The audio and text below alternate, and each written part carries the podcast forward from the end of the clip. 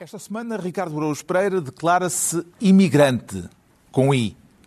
João Miguel Tavares confessa-se imune e Pedro Mexia sente-se, não vale ir ao dicionário, bauínio. Está reunido o programa cujo nome estamos legalmente impedidos de dizer.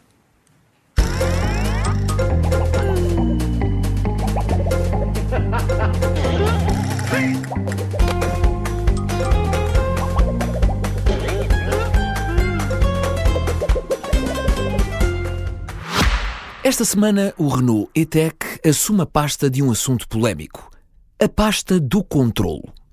Uns porque querem controlar tudo, os chamados control freaks, outros porque não têm controle de nada, da vida ou do país. O importante é aplicar a doutrina do meio-termo de Aristóteles, que preconiza uma atitude com equilíbrio entre duas partes, ou seja, por um lado, não devemos ser como a minha tia, que tem a necessidade de controlar a vida alheia e dar opiniões sobre a maneira como eu educo os meus filhos. Por outro, não precisamos de ser a Marie Kondo ao contrário e deixar a nossa vida de pantanas. Em qualquer um dos casos, aceita ajuda. Como o sistema For Control Advanced do Renault E-Tech, que controla as quatro rodas do automóvel.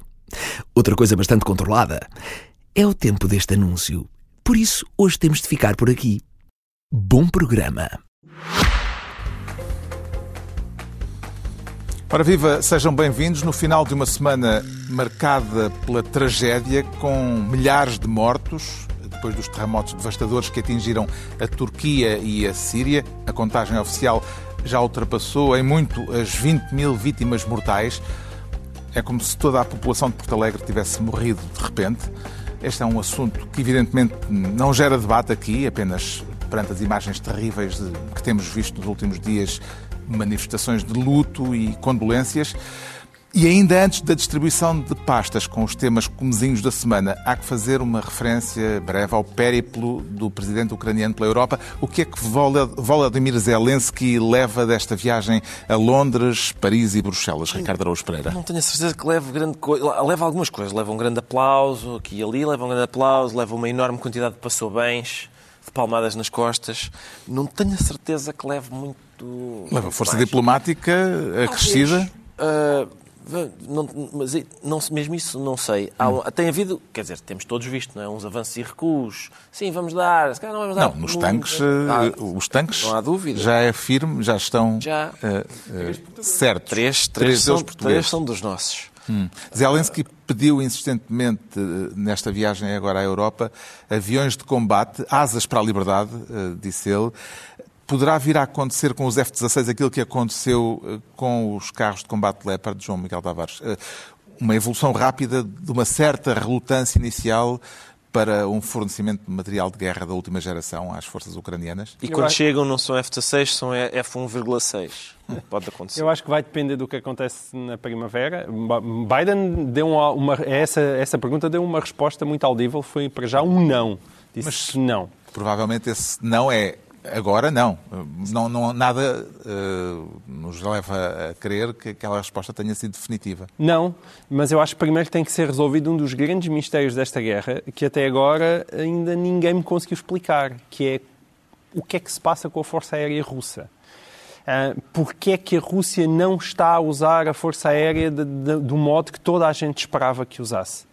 E enquanto isso não acontecer, eu acho também dificilmente o, o Ocidente vai encher a Ucrânia de aviões tendo em conta que os russos até agora parecem ter feito um uso bastante limitado da aviação, por razões que alguém ainda me tem que explicar, mas que eu até agora, do que li, ainda não percebi. E é um dos mistérios, de facto, da guerra da Ucrânia. Muito drone, uh, mas, uh, pouca de facto, aviação, pouca aviação. Como é que avalia, Pedro Mexia, a ameaça russa de retaliar se vir o Ocidente a envolver-se mais na guerra. Eh, falou disso a propósito do envio agora de, dos eh, carros de combate, escalou eh, essa ameaça com a possibilidade de serem enviados aviões. Vê essas ameaças, ameaças como um perigo real ou como um, um bluff de Putin?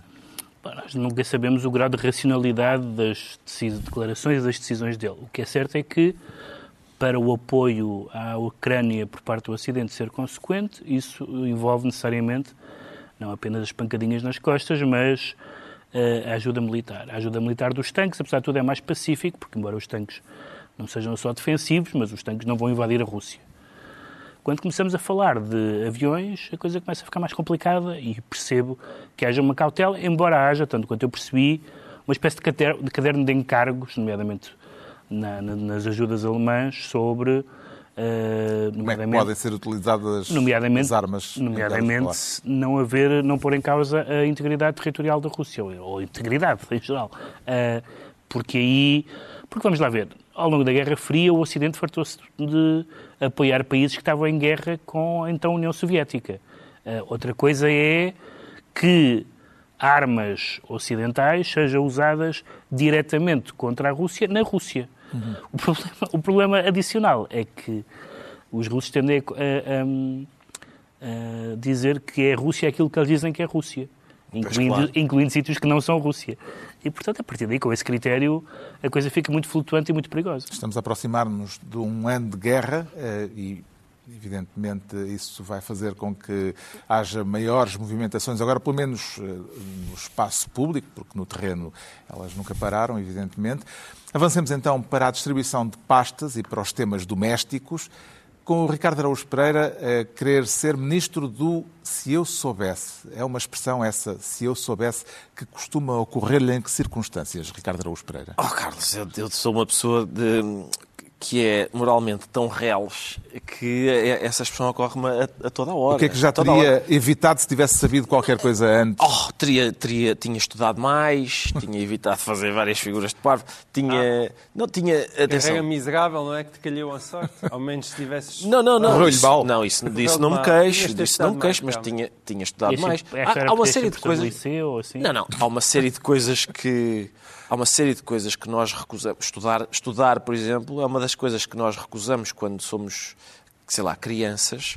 Uh, uma de várias que é estupidíssimo. Por exemplo, as crianças às vezes têm uma aversão a coisas que são excelentes. São, eu, neste momento, por exemplo, dormir, que as crianças não querem, ou sopa, que as, contra a qual as, as, crianças também têm coisas, são, de, para mim, das melhores coisas do universo neste tomar momento. Banho. Na minha, tomar banho. Excelente. É excelente. Não é?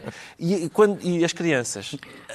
Avessas. Olha, avessas a tudo. Miúdas também, quando eles, são, eles não gostam nada. Tudo o que é ótimo. Tu não querem. Atenção, tu já tens falado várias vezes de fazer 50 anos e já tens 48, não é? Ainda não fizeste 49. Tem, eu faço com o 25 de Abril. Pronto. Sempre que o 25 de Abril e, faz uma, um, um, aniversário, eu faço E acabaste de dizer aos 49 que o que gostas mesmo é de dormir e comer sopa. E comer sopa, sim, sim.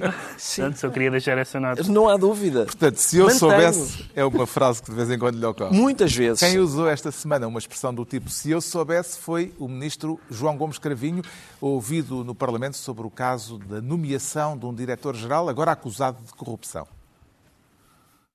Num exercício retrospectivo, agregando informação que posteriormente veio a ser conhecida, isto é, sabendo o que sei hoje, obviamente que não o teria nomeado para outras funções. Mas isto é sabendo o que sei hoje, o que é substancialmente diferente da informação de que dispunha no momento da tomada de decisão.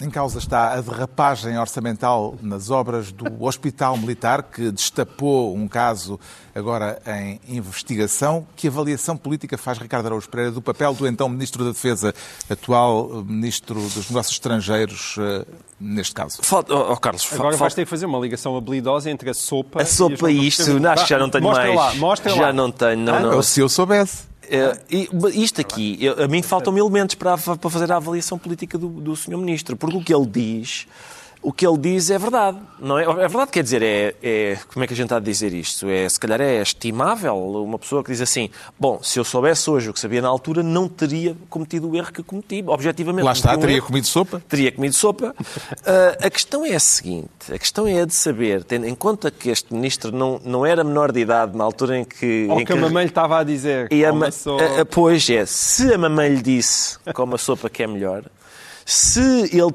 teria tido hipótese naquela altura de saber que a sopa fazia muito bem à saúde uh, e que era ótima e que ele não devia uh, rejeitá-la. Neste caso, ele, que ele, ele, comeu uma coisa que não era sopa. Ele engoliu, engoliu uma coisa péssima em vez de comer a sopa.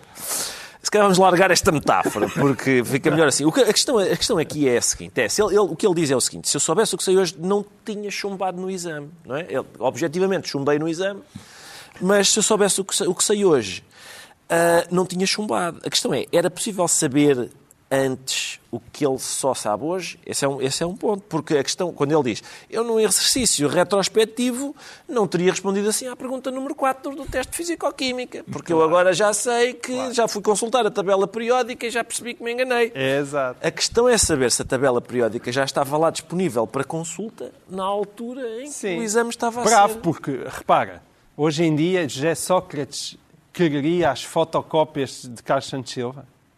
Se ele soubesse, não é? Se ele tivesse Eu acho que sabido- continuava a querer. Que- Acho que continuava a querer. As fotos assim. Ah, bolas. talvez, Achas? talvez o método de as eh, obter, hum, se calhar não era a mesma reprografia que as, eh, que as entre... E o João Mas Miguel Tavares. Mas o ministro deu uma Esse é resposta a isso que estás a dizer. Foi do género, o cão comeu o meu trabalho de casa, que foi, recebi um mail, mas Era eh, demasiado era pesado. demasiado pesado e não... Pois. O que acontece. Acontece, Estamos acontece. fortíssimos nas metáforas, não? Não, não, mas neste Aparentemente caso... não foi uma metáfora. Neste caso não é Não, não, a metáfora. metáfora, o cão comeu o meu trabalho Ah, de o Ah, casa. sim. o cão, comeu o sim, trabalho de mas, casa. eh, mas receber um mail que era demasiado pesado, às vezes são os melhores. E é realmente uma pena, realmente uma pena Não quando, abriga. quando não chega à Tu, caixa. quando são pesados, abres logo. Exatamente. Tens que ir logo ver. Tens que ir ao spam. Tem muita informação. Tem informação, muita tem. informação. E, sim. O João Miguel Tavares ficou esclarecido com as explicações do ministro Gomes Cravinho no Parlamento? Tá, o Gomes Cravinho não trouxe explicações. Ele, ele levou arrependimento. Só isso. Que é a nova palavra-ordem do que é governo, nova pala- para a palavra-ordem e que é extraordinariamente eficaz.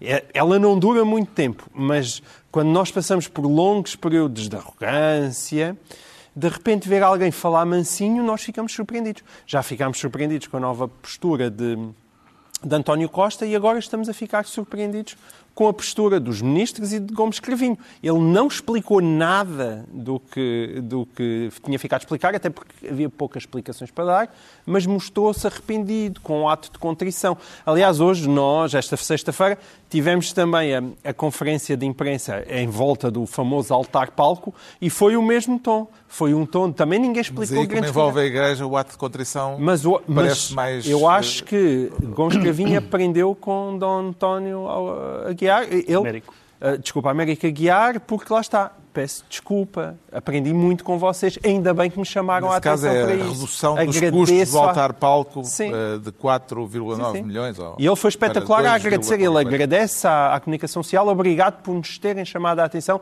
e nos ajudarem a melhorar. Como é este que- o caminho. Descobre-se uma trafolhice e eles, muito obrigado por Sacrame- nos terem mostrado O isso. sacramento da reconciliação envolve o propósito firme de emenda. Exato. Mas, Isto é um caso um Mas é que é uma emenda um dia mais tarde. Este caso na defesa é um caso ou um casinho, Pedro Mexia? Há dois casos, na verdade. Há um caso que não é por ser comum que deixa de ser grave, que é uma derrapagem de custos, e há um caso de nomeação de uma pessoa que. Quem é eh, atribuída a idoneidade que, pelos vistos, que, não tem. Sim, e que o Ministro diz que não tinha elementos eh, suficientes para pôr em causa o seu currículo e as referências. Atenção, o Ministro deu-me uma, uma ideia para uma crónica, crónica para a semana, e que é se eu soubesse o que sei hoje, porque eu, eu de facto não tinha feito centenas de coisas se soubesse o que sei hoje, não há dúvida nenhuma, é uma ótima, Sim, sim. é uma ótima defesa. E o Ministro... Enfim, eu, Eu não- fico sempre espantado quando a Edith Piaf diz que não se arrepende de nada. Sim, isso, Como é que é isso- possível? e, e faria tudo outra vez É, pá, é, tudo igual. igual. As pessoas dizem, faria tudo igual. Olha-me Deus. Adultos, eu faria tudo igual. Bom, ah, mas eu acho que a derrapagem. ah, ah, nós tendemos a ter uma maior tolerância porque é. Por causa do período do Covid, Por causa do e Covid. havia uma urgência. E porque, e porque há um- uma tradição, digamos assim, no, no espaço público português e nas contas públicas E no portuguesas. espaço privado também. E no espaço privado também. Mas a questão das suspeitas, eu acho que essa, sobre essa matéria é que é interessante saber que mails é que seguiram, com que informação e quando. Porque isso, apesar de tudo, afeta o, o- o possível juízo bem formado ou mal formado do ministro. E, portanto, isso é de... Mas eu acho que ele se foi muito bem na comissão. Acho que, por, por momento, por este momento, a questão está ultrapassada. A Está- condição é. O, o perdoa-me é, é um gesto super forte. Entregamos ao Ricardo Araújo Pereira a pasta de Ministro do Se Eu Soubesse, quanto ao João Miguel Tavares, quer ser desta vez Ministro do 2 em 1. No negócio da política, o 2 em 1 também Fica mais em conta, como nos supermercados? Ah, não é bem esse 2 em 1, um, é mais aquele dois escolhos de uma cajadada. Ah. É, é, mais isso. Quer uma... falar da coreografia do PSD em torno de Rui Moreira, sim, o sim. autarca do Porto. Já se pode falar de namoro ou isto ainda é só um flerte? Eu acho que é já namoro e daquele namoro assanhado, em que já está a roçar a perna com uma grande intensidade. Uh, e isto foi bastante.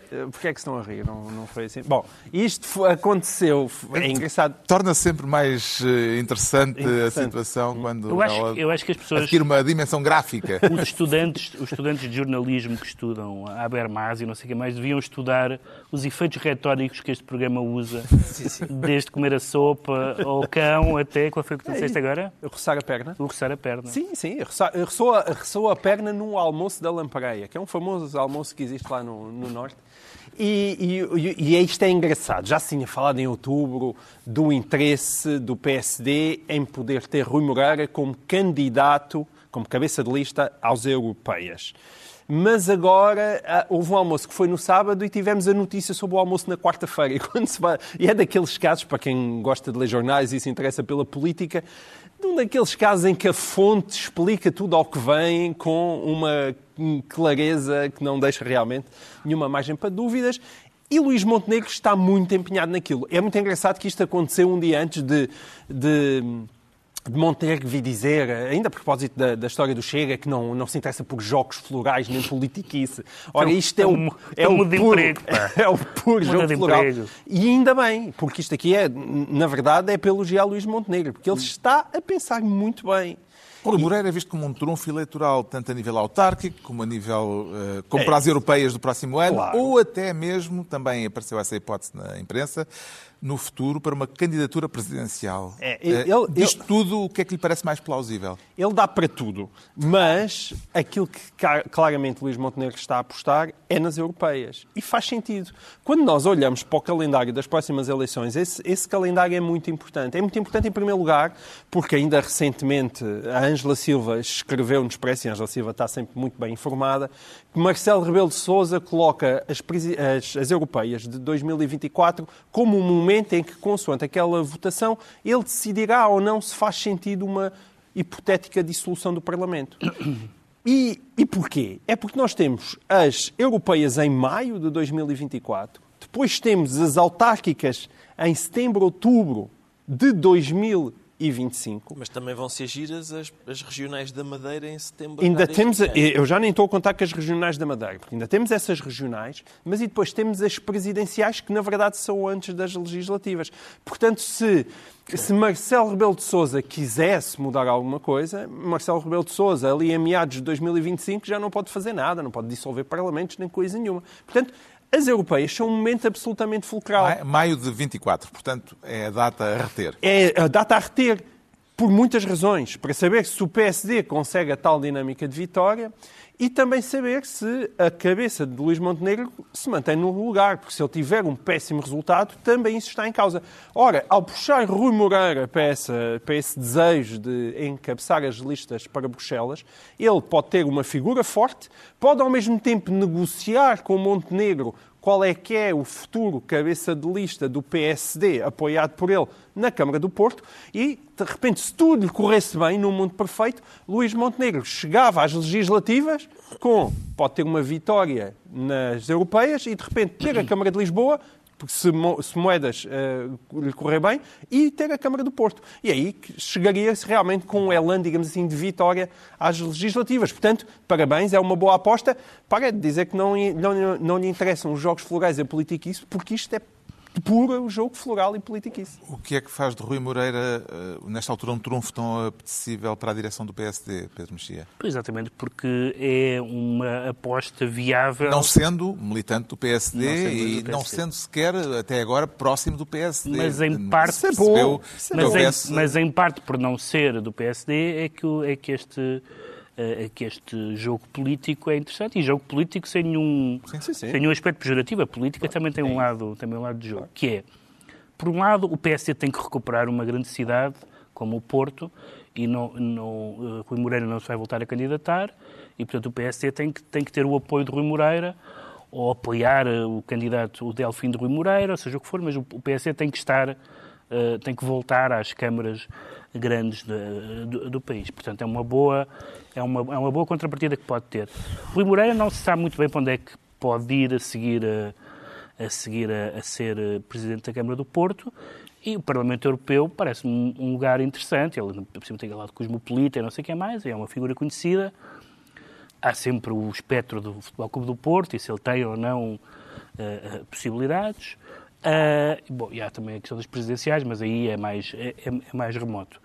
E, portanto, parece-me, honestamente, uma, uma boa jogada de todas as partes e tudo, e tudo isso é importante para o PSD. Aliás, o PSD ter, ter hostilizado Rui Moreira é dos grandes disparates que fez nos últimos anos. No período de Rui Rio. No período de Rui Rio. Com tantos cargos à disposição, será que fica posto em causa o conhecido apetite de Rui Moreira e o Pedro Mexia agora referia-o en passant, pela presidência do Futebol Clube do Porto, Ricardo Araújo Pereira? Não, não tenho certeza, porque nada, nada o tem impedido de ocupar. Eh, ele ocupa um cargo lá num órgão do, do Porto, mesmo sendo. Mas não é previsível que seja cabeça de lista do PS às europeias e Mas, eh, candidato à presidência da Câmara do Porto. Ou lá, eu já, do dizer, futebol eu, do Porto. Eu, em termos de promiscuidade entre futebol e política, já não digo nada. Já, acho que já vimos, por exemplo, é, é é previsível que uma pessoa seja Primeiro-Ministro de Portugal e integre comissões de honra de um candidato Sim, à é presidência de clubes. Eu sei que não é a mesma coisa. coisa eu sei que não é a mesma coisa. Mas ainda assim, o Rui Moreira é Presidente da Câmara do Porto e pertence a um órgão qualquer do, da estrutura do, do Porto, do Futebol Clube do Porto. Uh, a questão é a seguinte: o Rui Moreira é indiscutivelmente um trunfo político. Indiscutivelmente. E, e, e não é surpreendente. O PSD anda à procura de trunfos políticos. Acho que não é surpreendente que os vá tentar encontrar fora do PSD. Realmente, a sério. Não, pode Dentro do não, PSD, não, eu do, pode, diz três. Não, olha, é muito simples ter o apoio do Rui Moreira e do movimento Rui Moreira para uma candidatura de Paulo Rangel à presidência da Câmara Bom, do Porto. Ok, certo, certo. Sim, sim, está bem. É um mau negócio isso. Está bem, mas eu disse três. Não, não sei se Paulo Rangel. Não sei se são três, disse-te um que é evidente. Eu sei, é, é não há dúvida. Então, não há dúvida, mas, mas, de facto. O que o Ricardo estava a dizer, pelo que percebi, é não há pessoal suficiente não, eu acho que não, PSD a gente, a para gente, eu ainda cumprir sou, os pá, eu ainda sou do A tempo. partir do momento em que Luís Montenegro é líder do PSD, nós sabemos que não há pessoal suficiente Exatamente. no PSD. Isso não é uma novidade. Eu, porque, lá está, eu ainda sou do tempo em que o que havia um, e notem que vou dizer a frase proibida, havia um governo e havia um governo sombra. Vamos supor que o PS estava no, o PS estava no governo. Nós sabíamos. Que gerou no... uma notificação. Bem sei, bem sei, mas eu, eu, gosto de viver no perigo. Devias dizer que havia, uh, havia um governo e havia um, um governo cujos nomes não Cujos nomes, exatamente. Havia, supondo que, vamos supor que o PS estava no governo, a gente olhava para o PSD e sabia claramente este é o tipo que ocupa a pasta da saúde se o governo cair, esta é a senhora que ocupa a pasta da agricultura e sucessivamente. A gente agora olha para o, para o PSD e não tem grande ideia do que, é isso do que vai acontecer. O João Miguel Tavares fica então ministro do 2 em 1. Um. Agora é a vez do Pedro Mexia se tornar ministro do fundamental. E o que é o fundamental, Pedro Mexia? Pois, o fundamental, eh, segundo o líder parlamentar, eh, não sei se não era líder parlamentar, o Pedro Filipe Soares não é o líder parlamentar, acho que sim, do Bloco, disse que o Bloco... Também agora já não são assim tantos. Sim, portanto... que o Bloco se vai virar para o que é fundamental na vida. Discordas? Não, não, concordo, então, concordo completamente. Vês, vês, Foi o Bloco, portanto, virar, que usou. Eu acho uma ótima ideia. Para o que é fundamental na vida, que é a habitação, a saúde, a educação e a justiça. Ora bem, não há absolutamente ninguém que possa discordar disto. Exatamente. Isso é o fundamental na vida. Olha a mas, mas se o Bloco, atenção. É uma felicidade um Mas se o Bloco diz que se vai virar para o que é fundamental na vida. Vê nisto algum sinal, está algum sinal de autocrítica? Está virado para o outro lado. Exatamente. Ponto número um. Ponto número dois essa viragem anunciada pelo líder da bancada é uma viragem possível de, de líder do partido.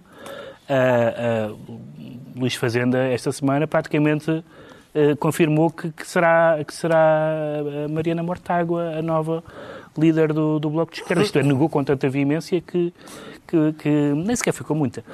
Um, e, portanto, é interessante essas, essas, essas duas coisas. Eu acho que é, é positivo que o Bloco o mesmo partido que se interessou no passado por coisas tão pouco fundamentais na vida como o cartão de cidadão passar a cartão de cidadania. Uh, e foi um deputado do PC que disse no debate: oh, senhores deputados, isto não interessa nada. E, portanto, eu, eu saúdo que o Bloco se vire para as coisas que são uh, fundamentais na vida, mas gostava de perceber se isso corresponde a uma autocrítica de outros assuntos uh, que o Bloco, no passado, e ainda no presente se tem dedicado. O Bloco de Esquerda organizou esta semana as primeiras jornadas parlamentares dos últimos quatro anos. Estiveram interrompidas por causa da pandemia e por causa do período eleitoral. O que é que lê no regresso da expressão luta popular ao léxico do Bloco? João Miguel Tavares, será caso para falar de uma viragem à esquerda? O, o Bloco de Esquerda nunca foi acusado de não ser de esquerda. Não, está bem, mas pode ser mais. Já foi acusado de não ser suficientemente de esquerda. Até houve uma dissidência pela esquerda. Há um partido, o MAS, que okay, certo, certo, certo. Dentro dos partidos há sempre gente clara. Então, até, então foi acusado, já houve, sim. sim. certo. Já houve um bom tempo em que, em que o próprio PCP era considerado de, demasiado à direita, não é? Já fascista. Exatamente. Portanto, há, há, sempre. Mas isso é lá dentro. Eu estou a dizer que quem não está dentro acham sempre que falta ali algum grãozinho de pureza. Mas quem está fora nunca olhava para o Bloco de Esquerda e dizia isto não parece suficientemente esquerda. O ponto não era esse. Existe, é o ponto que faz a felicidade de Ricardo Esperei com razão, que ele começa logo a mexer-se na cadeira, que é colocar a sua atenção de esquerda nas causas ditas fraturantes, que parece que é isso o grande problema da esquerda, esquecendo aquilo que evidentemente sempre foi o interesse da esquerda, que são as, as causas das classes, as causas dos trabalhadores. E é isso que tu chamas da luta popular. Eu não. Foi o, o, Bloco de Esquerda Enfim, que usou pessoa. a expressão. E eu, e eu, nesta, mesmo sendo uma pessoa. Nestas jornadas parlamentares. Mesmo sendo uma pessoa à direita em 2023, considero, evidentemente, que as questões. fazer um boletim, como um boletim, boletim clínico. Não, este mês, sim. Não só clínico, mas em 2023 e em Portugal. É sempre tu. E em Portugal. Tu, és, tu tens em essa Portugal, coisa, em 2023. É? Tens uma bússola que vai. Exato. Eu e acho que qualquer pessoa, mas isso um dia. É a famosa metáfora do ducho. Mas, mas, mas, para mesmo para mim, sem dúvida que a grande questão, e é onde a esquerda é mais valiosa, é não a discutir a questão de cidadão de cidadão. Agora, parece, embora parece que se esteja agora a debater se Deus é homem ou não. Portanto, Mas isso tudo, não é no bloco de esquerda. Parece que é uma... Isso não, não é no bloco de assim. Não chega a ser um debate, não é? Deus é homem, não é? Tem que especialistas opinar. Ah, eu estou ansioso para saber se esse ser imaginário é... De... Qual é o género dele? Vocês decidam isso e depois digam-me, se faz favor. Como assim? É alguma mas não, mas é uma coisa anglo-saxónica. É... Sim, mas lixas o Pai Nosso, isso é que é verdade. Qual é a utilidade do Pai Nosso? É, como sabes, a mim não me, não, não me prejudica. Não, não, não prejudica, especialmente. Bom, vamos Bom, regressar mas... ao Bloco de Esquerda. A, a, oposição interna no Bloco diz que está na altura, ao fim de 10 anos de liderança de Catarina Martins, de uma renovação dos dirigentes políticos do partido. O que é que um novo rosto poderia ou poderá trazer, Ricardo Araújo Pereira, na sequência do, do recuo eleitoral do Bloco nas últimas eleições? Oh, Carlos, eu, eu faço minhas as palavras que o PCP costuma dizer sempre que sai um ministro e entra outro. Não é uma questão tu, não é uma questão de caras, tu, é uma questão. Ainda, ainda sou. Ainda, ainda com Jerónimo Sousa, Não é uma questão de caras, é uma questão de políticas. É o que eles dizem sempre. Tem, é preciso afinar essa. É, tem que, tem que agora pro, ver. Pro tem, Paulo, tem que ver como é que o Paulo Raimundo. Raimundo. Mas ele é tão. Uh, fala de uma forma bastante, digamos, uh, cordata, não é? Muito, hum. sim, muito suave. Uh, não interessa. Eu, o que eu quero dizer a, a este respeito, meus amigos, e eu, eu, não sei se vou surpreender alguém, mas eu sou a favor de apostar no fundamental. e sou também, acho que nunca é tarde para começar. De vez em quando um ou outro acessório também faz um falta. Um ou outro acessório faz falta, mas eu acho que eu sou, sou claramente a favor de apostar no fundamental. Acho um excelente princípio. Uh, sobretudo se o fundamental for os direitos dos trabalhadores, a distribuição da riqueza, a educação, a saúde, a habitação, aquelas coisas que já seja o que até há uma canção, exatamente. há uma, uma canção sobre isso, exatamente. saúde. Uh, exatamente. Achas que é isso? Sim. É o paz, o pão, a habitação, saúde, a linguagem Educação. neutra, Educação. não está lá. Não, não está lá, Não, não diz a linguagem neutra. E, portanto, acho que era isto. Acho, acho que é tudo o que não faz parte. uma versão... Faz falta, sim. Faz tudo o que Sérgio Godinho não cantou... Não fica bem em canções, já reparaste? É isso. É um problema, é um problema da esquerda identitária e da direita. É que não, não há coisas que fiquem bem em canções, já não vamos lucrar mais e uh, deter os meios de produção. Não, não, há canções boas sobre isso. O Pedro Mexia fica assim ministro do Fundamental e estão entregues as pastas ministeriais por esta semana. A altura agora para sabermos porque é que o João Miguel Tavares se declara imune. Virámos a página, mas continuamos com a mesma protagonista, Catarina Martins, por causa de um número político do Chega esta semana no Parlamento. Na origem estão estas declarações de Catarina Martins, a líder do Bloco de Esquerda, há um ano, na noite eleitoral.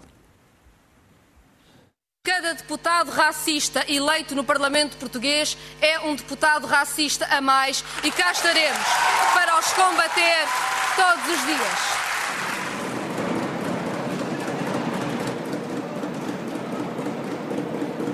Considero o gesto a que agora assistimos profundamente ofensivo e inaceitável num Parlamento democrático.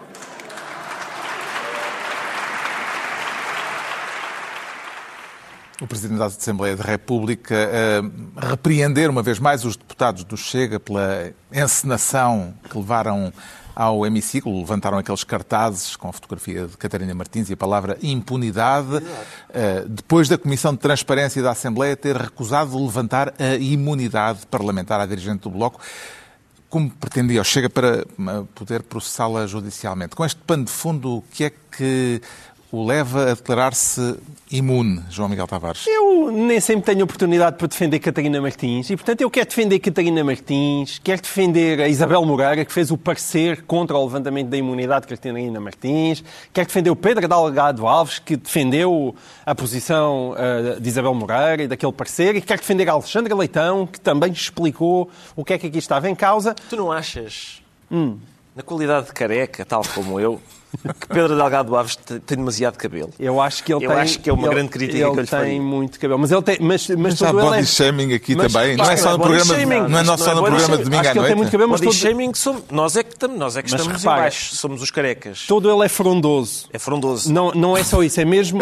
mesmo me... Eu vou-me embora. Pera, quando eu digo que todo ele é frondoso, não. Eu não, não, nunca ouvi em tronco nu na praia, não é isso. Não, é, não, Mas, é frond- vamos, vamos discutir os temas da semana. Não, mas este interessa-me, ele é frondoso no discurso. É só Eu que um não dia- vejo ninguém a abordar isto. Tu mas é um dia, no teu programa, devias pôr uma espécie de cronómetro, porque eu tenho a, a- a convicção que Pedro Delgado Alves é dos, dos mais rápidos a falar. É um bom talvez tribuno. com É um Bom ótimo tribuno. tribuno, é rapidíssimo a falar, talvez com o Rogério Alves. Eu punha um Ah, concurso, talvez, sim, sim, sim. é, se calhar dos Ele devia Alves. fazer aquelas coisas do, dos, do, dos, dos seguros. O número de palavras sim, por sim, minuto. Sim, Rogério Alves, Pedro Delgado Alves, à compita, os dois, a dizer qual conseguem debitar de forma super articulada mais palavras por Mas eu gostava de ver uma Dalila a rapar-lhe aquele, o cabelo, a ver se ele mantinha essa pujança exploratória. Achas? Sim, Então, mas o Rogério Alves é careca e. e- Onde é que nós é dizíamos, a sério? Tu, tu ainda achas que as Leitores pessoas... da Bíblia em Ainda geral. achas que as pessoas leem a Bíblia, pá. Ah, a Dalila. Onde é que nós íamos? Eh, ah, Ah, estava a na Catarina defender. Martins. Interromperam-me logo Sim, sim. agora que eu estava a defender a O Catarina Pedro Martins, Delgado. Alves era aqui apenas um Sim, mas, mas estiveram todos bem. Porque, primeiro, secundário. ainda por cima, quer dizer, vamos cá ver uma coisa. O, o, o André Ventura e o Chega mantêm sempre ali aquele equilíbrio, que eu acho que é um equilíbrio. ah, eu, enfim, e eu sou disposto que acho que aquilo é um equilíbrio minimamente habilidoso, porque a maior parte, boa parte da população portuguesa acha que não há equilíbrio nenhum e que, os, e que eles são efetivamente racistas, ok? Mas ainda que tu possas interpretar aquilo. Já houve uma condenação em tribunal. É isso. é isso, Já é houve uma condenação em, em tribunal e, aliás, É merecida. Merecida, porque aquilo que ele disse da família Kochi, o chamar-lhes bandidos, é uma coisa absolutamente inaceitável. Estiveram muito bem os tribunais. E o Chega, convém relembrar que dentro daquilo que são as linhas vermelhas, houve. Mais do que uma vez, mas pelo menos uma vez em que essa linha vermelha foi claramente ultrapassada foi quando eles puseram-se com aquela magnífica ideia de propor confinamento de ciganos durante a pandemia. Portanto, há excelentíssimas razões para, para o Bloco de Esquerda e quem lhe apetecer chamar racista André Ventura e ao Chega. E, portanto, era o que faltava, ainda por cima, no meio de uma noite eleitoral, em abstrato, porque nem sequer foi aqui, nem sequer disse o André Ventura é racista. Foram logo todos, não é? São os deputados todos serem racistas. Portanto, nem sequer é uma acusação precisa, concreta, do modo de dizer o senhor naquele dia meteu ao bolso não sei quantos euros. Aí podes dizer, é, isto é inaceitável. Uma acusação factual, levante-se a imunidade parlamentar.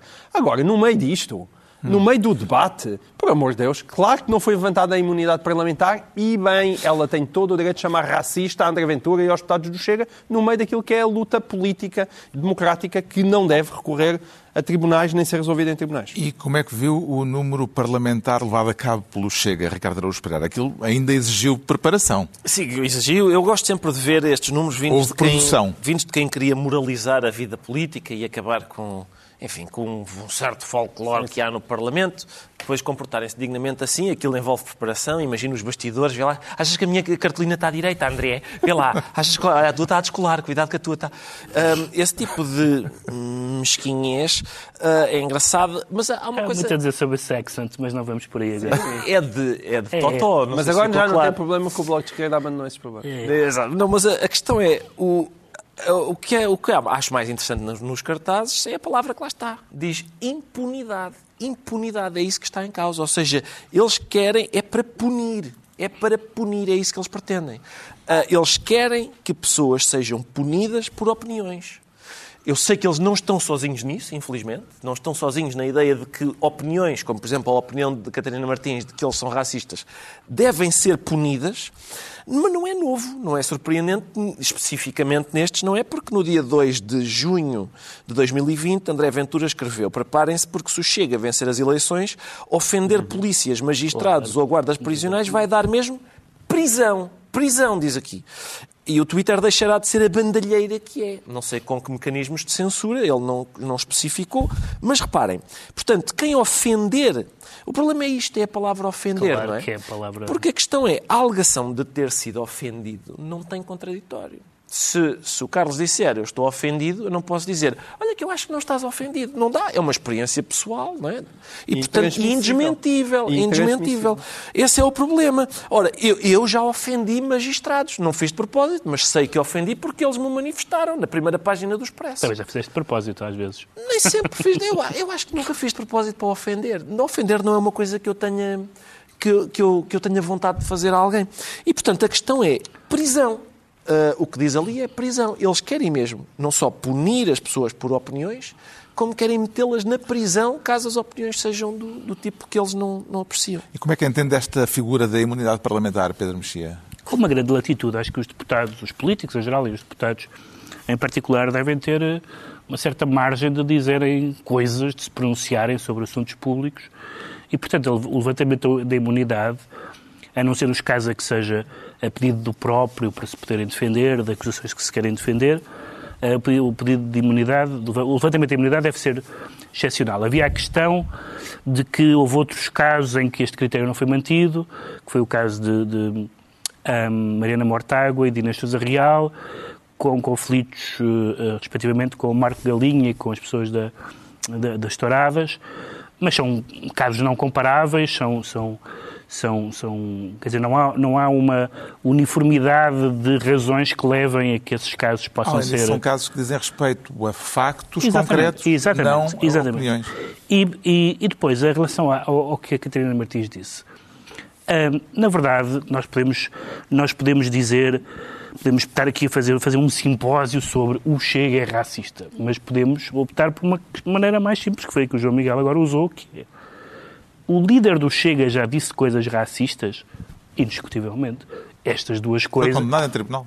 estas duas coisas, os bandidos por generalização e, a- e o confinamento étnico, são duas coisas ignóbeis. E, e há pessoas que não se esquecem dessas duas coisas e que acham que partidos que dizem essas duas coisas não devem estar na esfera do poder político em Portugal e, e portanto, não é possível dizer este partido, que é um partido que diz estas coisas ignóbeis, deve ser tratado como um partido igual aos outros. Eu acho que não. Está esclarecido porque é que o João Miguel Tavares se declara imune. O Ricardo Araújo Pereira diz sentir-se imigrante com I. Eh, isso será seguro, Ricardo? Não, pelos vistos não é. Pelos vistos não é. Esta Nós semana tivemos tivemos notícia de dois casos envolvendo, envolvendo imigrantes. Um dramático, outro trágico. Exato. Eh, Uma agressão brutal a um migrante Sim. nepalês em Olhão e um incêndio numa casa da moraria onde viviam 21 trabalhadores estrangeiros em condições, precárias e em que morreram dois eh, desses trabalhadores. O que é que une estas duas situações? o no facto de serem desgraçados, de serem, serem as pessoas mais desgraçadas que há. Os mais desgraçados, os, os que têm menos nenhum poder. Gente que não tem nenhum poder. E, portanto, o caso, os dois casos, o dramático e o trágico, como, como descreveu, e bem, o, o trágico é surdo, não é? É silencioso. São pessoas que, de que a gente não conhecia e continua a não Mas alguém conhecer e que perguntava, morreram. e parece-me que é uma pergunta interessante, de- só para fazer um parênteses, mas onde é que eh, os uh, utilizadores muito satisfeitos com as entregas uh, ao domicílio, sim, sim. de gente que vem a pedalar, onde é, que, onde é que se pensa que essas pessoas vivem? Bom, com certeza, claro, com certeza. Não só isso, mas também, mas quer dizer, é uma geração, eu acho que vai, daqui a uns tempos, nós, eu creio que compreenderemos isso, ou seja, que é uma geração de, uh, de mutilados da guerra, quase.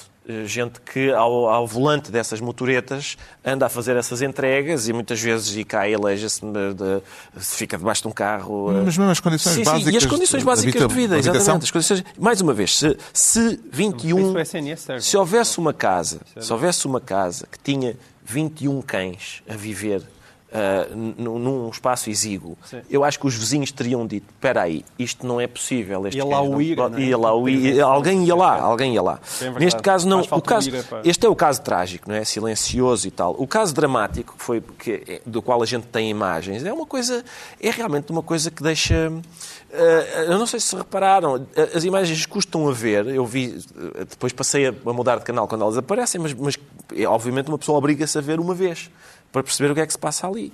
Eu não sei se viram, mas há, há um, o energúmeno que está a agredir uma pessoa indefesa com um pau vai repreender o energúmeno que está a tentar jocosamente queimar o cabelo da pessoa indefesa. E, portanto, há ali uma hierarquia de valores em que, apesar de tudo, há um energúmeno que é bastante energúmeno, que ainda assim é ligeiramente menos energúmeno do que o energúmeno que é mais energúmeno. E diz-lhe: Olha, eu sei que estou a agredir um indefeso com um pau, mas isso que tu estás a fazer até a mim me choca. Para. Eu gostei, gostei muito de ver aquele momento de, eu não diria de humanidade, mas, mas ali, houve ali qualquer coisa. O que é que destaca das reações políticas dos diferentes partidos a estes dois casos, Pedro Mexia? Eu queria, em particular, destacar hum, a questão da moraria, porque hum, nós temos, falámos aqui nas semanas anteriores, ainda, ainda vamos falar, do passa-culpas sobre um palco e um altar. Não, é da Câmara, não, é da Câmara anterior, não, é da Comissão, não, não, assim. E pronto, é, é, é, é dramático, mas também um pouco cómico. Mas torna-se dramático e trágico quando é sobre uh, situações em que, em que morrem pessoas, em que... Porque número um, ninguém ignora aquelas situações de sobrelotação. Ninguém é ninguém, nenhum lisboeta neste caso. E depois ouvir os vários intervenientes, todos aqueles de que se suspeita ou presume que possam ter alguma coisa a dizer sobre o assunto e a responder, dizer não, isto é competência da Câmara, não é da Junta, não é do Governo, não é da, é da ASAI, não é do CEF. E volta. Uh, uh, e este jogo foi absolutamente indecoroso esta semana Uh, e a questão do CEF, para mim, é uma questão que, eu gosto sempre de voltar, porque foi supostamente extinto de uma forma precipitada e estúpida e muitas vezes faz falta. O Presidente da República foi de imediato ao Algarve dar um abraço ao imigrante nepalês agredido e pedir-lhe desculpas públicas em nome dos portugueses, eh, naturalmente, sendo o Presidente da República. Como é que viu este gesto de Marcelo Rebelo de Sousa, João Miguel Tavares? Esses são os momentos em que Marcelo é grande e acho que em qualquer português se orgulha de ter um Presidente da República que tem este tipo de gestos. Neste tipo de gestos, Marcelo é absolutamente imbatível, desde o início do mandato até aqui. Já lhe fiz muitas críticas. Eu até acho que nos últimos tempos ele tem estado especialmente bem, com algumas contradições, a falar muito, mas acho que ele subiu quando o António Costa desceu. E o país precisa disso. Mas, para além de toda esta politiquice, Marcelo Rebelo de Sousa, neste caso, fez aquilo que se impunha e tenho muito orgulho de ter um Presidente da República capaz de um gesto daqueles. Já sabemos porque é que o Ricardo Araújo Pereira se apresenta como imigrante. Agora vamos tentar perceber e rapidamente temos Rapidissimamente. Um, porque é que o Pedro Mexia se anuncia bauínio. Isso não é grave, espero. Não, eh, vai ser muito rápido. As bauínias, tive de ir ver ao dicionário, são plantas tropicais. Eu acho fascinante este, sim, sim. Pelo que percebi, uh, está a dar-lhe para a botânica, não... Não está a dar para a botânica, mas isto é um, é um caso muito interessante e vamos ver quais são Já as... abordámos aqui. Já abordámos aqui. Vamos ver agora se, se o caso ficou resolvido ou não, porque trata-se do restauro do jardim da Praça do Império, uh, que continha uh, uns, uns brasões das colónias, das ex-colónias, um, em arranjo floral. Em arranjo floral, não havia, por um lado, não havia pessoas que tratam, fizessem manutenção disso, por outro lado, discutia-se se do ponto de vista político era avisado, e então houve uma, uma petição, a, a, Câmara inverteu a decisão e agora os, os, os brasões são em pedra. Um, e, e, que resolveu a parte da manutenção, portanto já não é preciso ter, ter jardineiros, que pelos vistos já há poucos e que tenham as técnicas necessárias, mas aparentemente não resolveu a questão, no sentido de que, já aliás saíram artigos sobre a invenção do património, sobre se devemos em 2023 estar a pôr brasões em pedra com as colónias que já não temos, etc. E, e é uma decisão que aparentemente foi uma decisão conciliadora, Vamos agora ver os episódios seguintes. Uh, mas esta ideia de que uma coisa que era polémica em, em floral deixa de ser polémica em pedra, parece-me um pouco bizarro. Vamos ver como é que o assunto evolui. Ah, já não temos tempo, não temos tempo é para o explorar não, mais, mas devemos, devemos voltar a ele. Pena. Está na altura dos ah. livros e eu trago esta semana um clássico da psicologia social. É um livro publicado originalmente no final do século XIX que sintetizou pela primeira vez um fenómeno extraordinário. A Psicologia das Massas. É este precisamente o título deste ensaio do francês Gustave Le Bon. Uma figura notável, formou-se em medicina, interessou-se pela física, chegou a estar nomeado para o Prémio Nobel da Física, dedicou-se à psicologia, à antropologia e é até autor de um manual de cavalaria que durante muito tempo foi uma referência no mundo da equitação. Mas o livro mais importante que Gustave Le Bon deixou foi este A Psicologia das Massas, que continua a ser estudado, um ensaio onde expõe pela primeira vez porque é que o nosso comportamento em grupo é tão diferente do comportamento que temos individualmente. Até pessoas encantadoras, como o Ricardo Araújo Pereira, uh, num estádio de futebol, levadas pela irracionalidade, não. perdem as estribeiras. Não. Gustavo Le Bon, Bon explica porquê e analisa o conjunto de fatores que nos transformam no meio da multidão. Uh, e uma multidão, escreve ele, uh, movida por emoções e não pela razão, é tão facilmente heroica como criminosa. A Psicologia das Massas, de Gustave Le Bon, edição Alma dos Livros o João Miguel Tavares reincide na ilustração. Sim, sempre, porque a ilustração portuguesa tem uma antiquíssima e muito nobre tradição, vale sempre a pena valorizá-la. O André Carrilho é hoje um dos, se não o, ilustrador português mais prestigiado, não só em Portugal como em, a nível internacional. E entre as suas muitas aventuras, lançou-se agora numa, também numa editora chamada Dilúvio, em que, uh, portanto, ele, ele pega uh, uh, nestas figuras consensuais de Portugal, como a Amália Rodrigues ou Fernando Pessoa, e, e, e, e portanto, construiu e produziu estes livros uh, bilingues, um, é, portanto, português e inglês, e este aqui do Fernando Pessoa até tem uma edição em japonês, que ainda por cima vem uh, com o, o, caso da Amália, que tem prefácios do Rui Vieira, tem um prefácio do Rui Vieira Neri e aqui do Onésimo Teotónio de Almeida, e portanto vêm também abrilhantados por essas duas pessoas extremamente interessantes a escrever sobre estas áreas, mas eu queria também só chamar a atenção muito rapidamente para que André Carrilho pertence a uma geração que emergiu e que teve muitas oportunidades graças a um senhor chamado uh, João Paulo Cotrim, que, uh, enquanto fundador e, e, primeiro líder da, da Biblioteca de Lisboa, revolucionou de facto a ilustração em Portugal e, e ajudou a que muitas pessoas que hoje dão cartas até internacionalmente uh, a darem nas vistas. E este livro, o João Paulo Contri, infelizmente, uh, morreu de forma bastante inesperada. E, este, este livro foi quase um, prazer é um livro de homenagem... Foi quase um, foi quase um prazer, é o título do livro. É, foi quase Pareceu um prazer, assim de repente... Sim, que... foi quase um prazer, é o título do livro.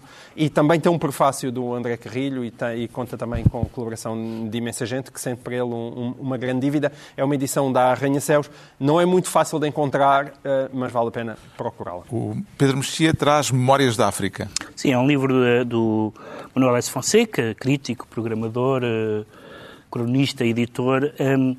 E que não nasceu em África, mas viveu em África, viveu em África até 1976.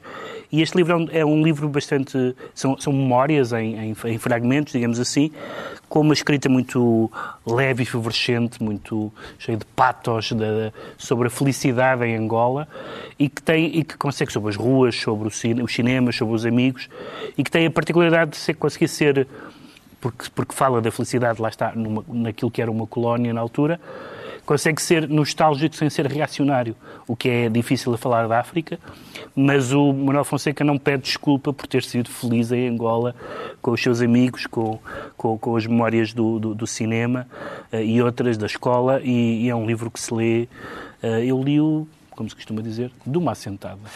O Ricardo Araújo Pereira traz o livro de um humorista. Sim, é um colega de trabalho. exatamente. colega de trabalho. É um momento sindical, mais uma vez. Eh, sim, trata-se de um senhor chamado Michael Schur, que é um daqueles humoristas americanos. eh, tem um currículo parecido com vários outros, que é eh, acaba os estudos na Universidade de Harvard, vai trabalhar para o Saturday Night Live. Há uns que saem para os Simpsons, outros saem por aí fora. Ele saiu para o Office, aquela série americana em que ele eh, escreveu vários episódios e também aparece brevemente como ator no papel de Mose, que é um primo do, do Dwight, não interessa, quem, quem viu a série compreende, e é co-criador do Parks and Recreation e é ele sozinho criador de uma série que está na Netflix chamada The Good Place. E este livro relaciona-se com essa série porque também é uma espécie de reflexão humorística sobre... Essa série é uma reflexão humorística sobre filosofia moral. E este livro está, é, basicamente, é uma espécie de, digamos, de eh, apoio teórico dessa série. Isto é, na verdade, um curso de filosofia moral dado por um humorista. É isso que, é isso que aqui Coisa está. que tu, em geral, não aprecias muito. Não, não, não. Eu aprecio muito. Não, não, não. Eu não aprecio lições de moral Ah. dadas por humoristas. Eu gosto do curso de filosofia moral dado por um humorista porque a filosofia moral tem, de facto, coisas muito engraçadas. Há, há- opções que nós temos de fazer ahm, que, têm, que têm o seu quê de divertido. E o livro chama-se Como Ser Perfeito. Está concluída mais uma reunião semanal, de hoje a oito dias, à mesma hora, ou em podcast. Os mesmos de sempre, Pedro Mexia, João Miguel Tavares e Ricardo Araújo Pereira.